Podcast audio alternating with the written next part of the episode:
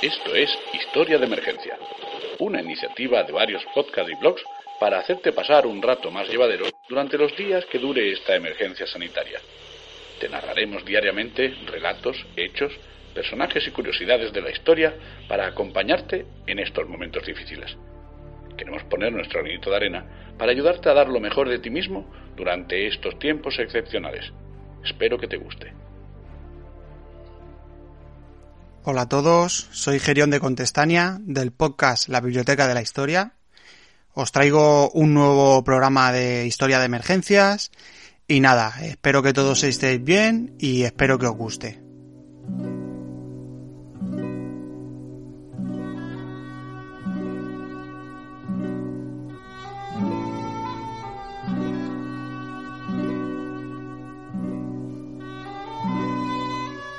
Las banderas, a día de hoy, son algo habitual y cotidiano en nuestra vida diaria. Todos los países tienen su propia bandera. También, si nos centramos en zonas territoriales más pequeñas o que conforman en conjunto un país, estado o nación, estas también tienen su propia bandera identificativa. El uso de las banderas está tan extendido que incluso entidades menores como asociaciones, organizaciones u otras similares poseen su propia bandera.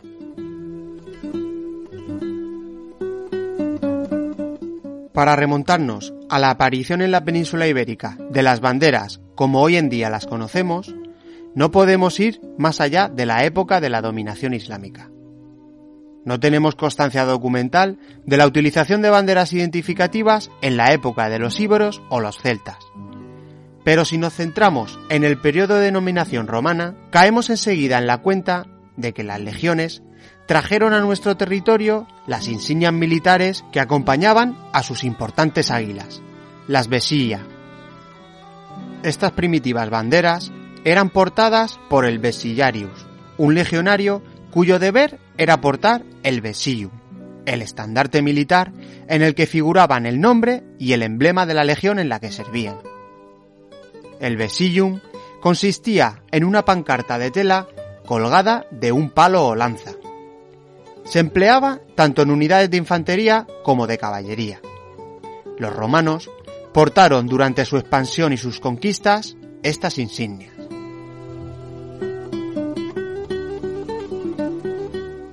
Al parecer, y siguiendo con los pueblos que dominaron la península ibérica, los visigodos debieron continuar usándolas ya que San Isidoro de Sevilla las menciona al hablar de los ejércitos de su tiempo. Llegada la época de la invasión islámica, fueron los árabes quienes introdujeron en la península las banderas tal y como hoy las conocemos, es decir, como piezas de tela fijadas a un asta o palo desde el que ondean perpendicularmente. Estos solían asociar un determinado color con una determinada dinastía. Por ejemplo, los omeyas y almohades solían utilizar el blanco y los fatimíes el verde. Durante la Reconquista, los cristianos, que eran los herederos de la cultura romana y visigoda, fueron abandonando poco a poco las insignias utilizadas por estos y adoptaron y copiaron las banderas del mismo tipo que utilizaban sus enemigos musulmanes. La única diferencia entre unas y otras era que los cristianos colocaron sobre las telas las mismas figuras y colores que en sus escudos. De esta manera, en las banderas de los reyes de los distintos reinos peninsulares comenzaron a aparecer a partir de la segunda mitad del siglo XII unos colores, emblemas y símbolos que se repetirán a lo largo de los siguientes siglos. Un ejemplo de ello son los castillos y leones de Castilla y León, las barras aragonesas y las cadenas navarras, entre otras.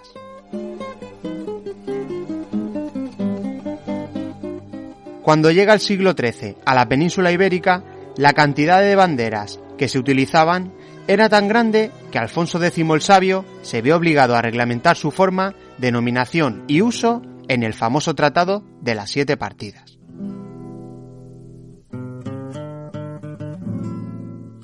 En el siglo XIV, el rey de Castilla y de León, Alfonso XI, creó la Orden de Caballería de la Banda, y comenzó a utilizar un guion o pendón con la divisa de esta orden como enseña personal. Posteriormente sus sucesores, hasta que reinara Carlos V, continuaron con esta costumbre, convirtiéndose de esta manera esta enseña en símbolo personal de los monarcas, diferenciando claramente la separación de las divisas del monarca, que eran las bandas, y las del reino.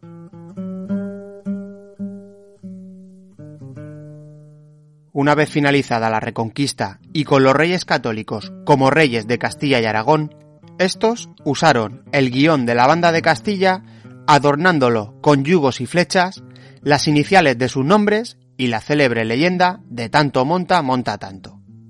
Pero las banderas seguían sin tener carácter nacional y los ejércitos españoles seguirían combatiendo bajo estandartes con los colores heráldicos de sus respectivos capitanes.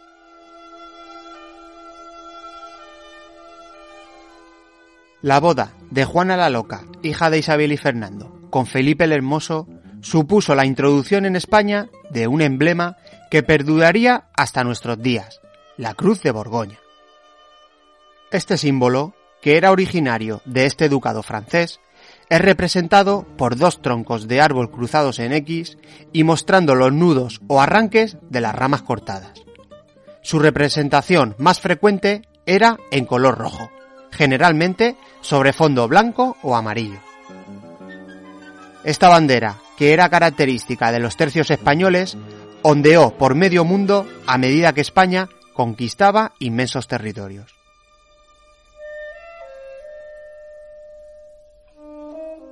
Cuando a partir del año 1700 entra en España la dinastía borbónica, que poseía un cierto carácter reformista, se produjo una completa reorganización y regulación de las banderas, imponiéndose como norma general el color blanco como fondo de estas.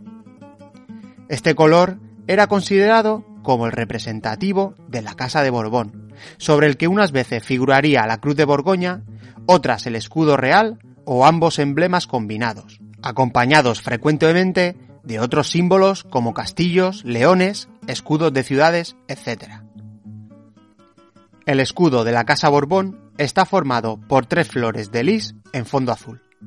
Este símbolo se encuentra en el centro del escudo actual de España.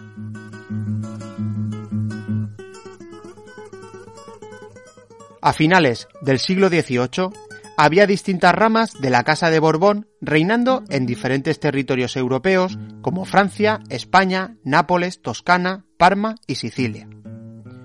Las diferentes banderas de estos reinos tenían en común el color blanco, y solo se distinguían unas de otras por el escudo. El hecho de que estas banderas fueran tan similares producía confusiones en la mar respecto a la procedencia de los barcos, por lo que en el año 1785 el rey Carlos III tomó la decisión de adoptar una bandera para los buques españoles que fuera fácilmente distinguible a larga distancia. Su ministro de Marina, Antonio Valdés, le presentó una docena de diseños y el rey eligió la forma y los colores de la que hoy conocemos como bandera de España, el rojo y el amarillo. El Real Decreto que aprobaba dicha bandera dice así, para evitar los inconvenientes y perjuicios que ha hecho ver la experiencia puede ocasionar la bandera nacional de que usa mi Armada Naval y demás embarcaciones españolas, equivocándose a largas distancias o con vientos calmosos con las de otras naciones, he resuelto que en adelante usen mis buques de guerra de bandera dividida a lo largo en tres listas, de las cuales la alta y la baja sean encarnadas y del ancho cada una de la cuarta parte del total, y la de en medio amarilla. Este texto también designaba una bandera distinta para los buques mercantes, con cinco franjas alternas en la bandera, tres amarillas y dos rojas. Este modelo estaría en uso hasta 1927.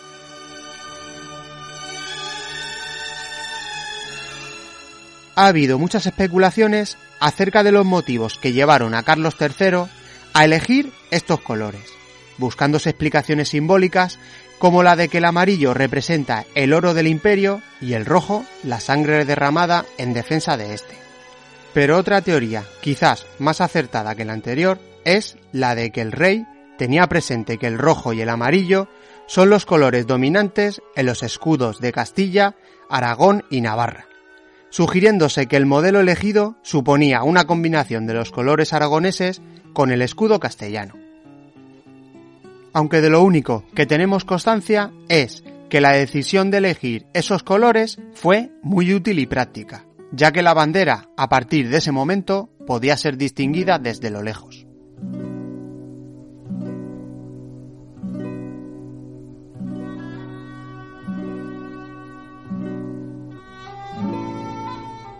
Durante los turbulentos años de la Guerra de la Independencia y del reinado de Fernando VII, se creó una gran confusión que sumada a otras circunstancias hicieron imposible la unificación de las enseñas y las banderas, por lo que muchas unidades, guerrillas y fuerzas voluntarias adoptaron banderas con un diseño propio, añadiendo insignias, motivos religiosos, frases patrióticas y dibujos de diferentes regiones. Pero a pesar de esto, finalmente los colores rojo y amarillo se fueron imponiendo poco a poco como los representativos de la nación española.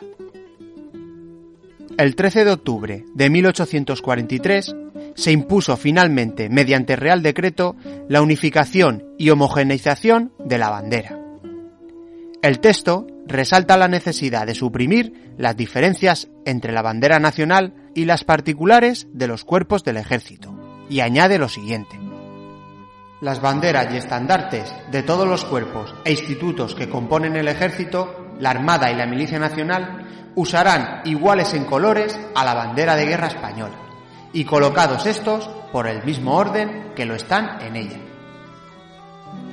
Gracias a este texto, la bandera rojigualda pasaba de ser exclusiva de la Marina de Guerra a ser común para todas las Fuerzas Armadas, al mismo tiempo que recibía el reconocimiento oficial de bandera nacional.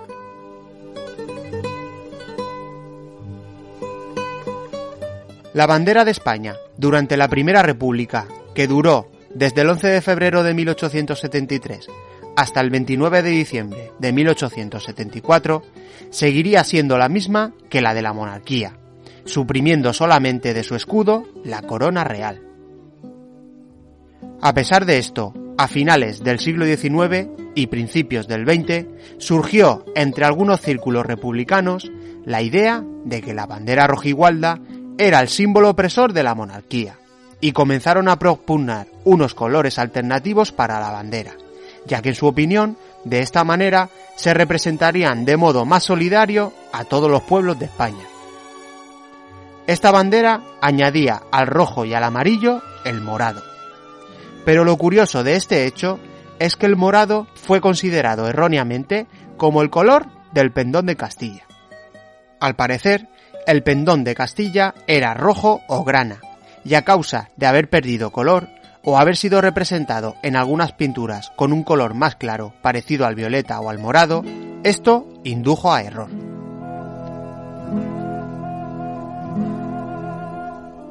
Tras el reinado de Alfonso XII, de su hijo Alfonso XIII, y tras la dictadura de Miguel Primo de Rivera, que se intercaló en los últimos años de reinado de Alfonso XIII, llegó el 14 de abril de 1931 con la repentina proclamación de la Segunda República.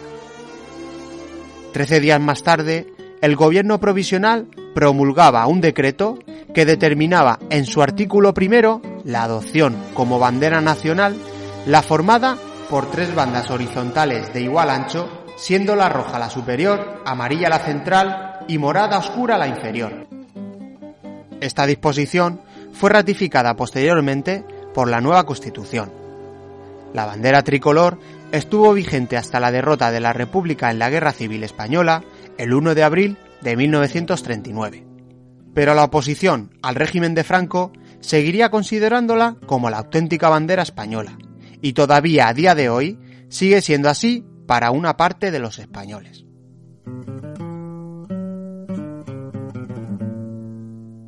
Con el levantamiento militar el 18 de julio de 1936 se recuperó la antigua bandera rojigualda, aunque durante los dos primeros años los sublevados mantendrían en la bandera el escudo republicano rematado por la corona mural, esto es, una corona con la forma de una muralla en lugar de la típica corona real.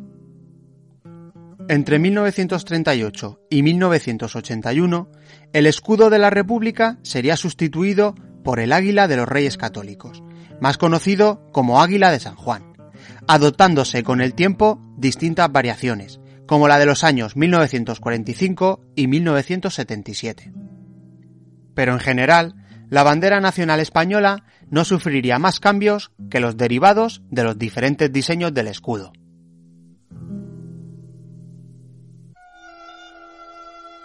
Cuando llegó la democracia a España y se redactó la Constitución Española de 1978, se estableció en su artículo cuarto punto uno lo siguiente. La bandera de España está formada por tres franjas horizontales, roja, amarilla y roja, siendo la amarilla de doble anchura que cada una de las rojas.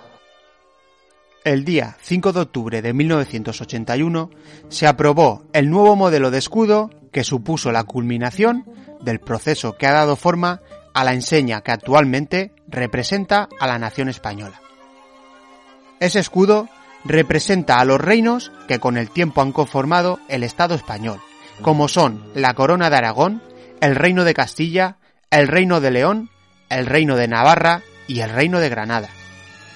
Todo esto flanqueado por las columnas de Hércules y la inscripción Plus Ultra, más allá, indicando que España en el pasado abarcó un imperio con territorios más allá del estrecho de Gibraltar, que era el punto donde la leyenda sitúa a las columnas de Hércules. Antiguamente, esta inscripción era non plus ultra, no hay nada más allá, ya que se tenía la creencia de que más allá de estas aguas acababa el mundo. También, como he dicho anteriormente, en el centro del escudo está representado el escudo de la Casa de Borbón, formado por tres flores de lis.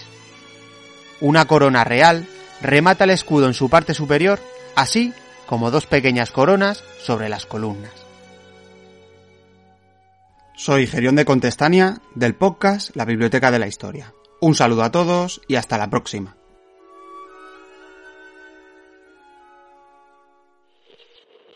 Colaboran con esta iniciativa Perdidos en el éter. Pasaporte Ignotia. Historias mínimas. De Historia Fabulis. Cátedra Cultura. La Biblioteca de la Historia. Niebla de Guerra. Casus Belli Podcast. Motor y al aire. Victoria Podcast. La Tortulia Podcast. Por tierra, mar y aire. La Biblioteca Perdida. Agradecemos la difusión. Si eres podcaster y quieres unirte y participar, ponte en contacto con cualquiera de los podcasts que hemos nombrado.